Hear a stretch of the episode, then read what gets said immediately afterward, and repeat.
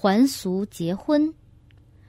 如果出自两情相悦，使男众出家人还俗结婚，会有恶业吗？一厢情愿或者被父母与亲戚们逼婚，会有不一样的果报吗？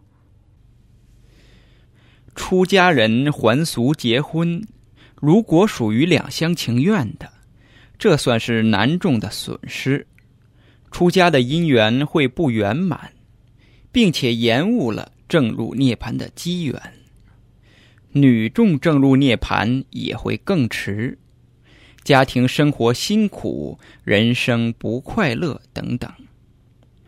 若是被父母与亲戚逼迫成婚的，会让父母或亲戚得到部分同样的恶果。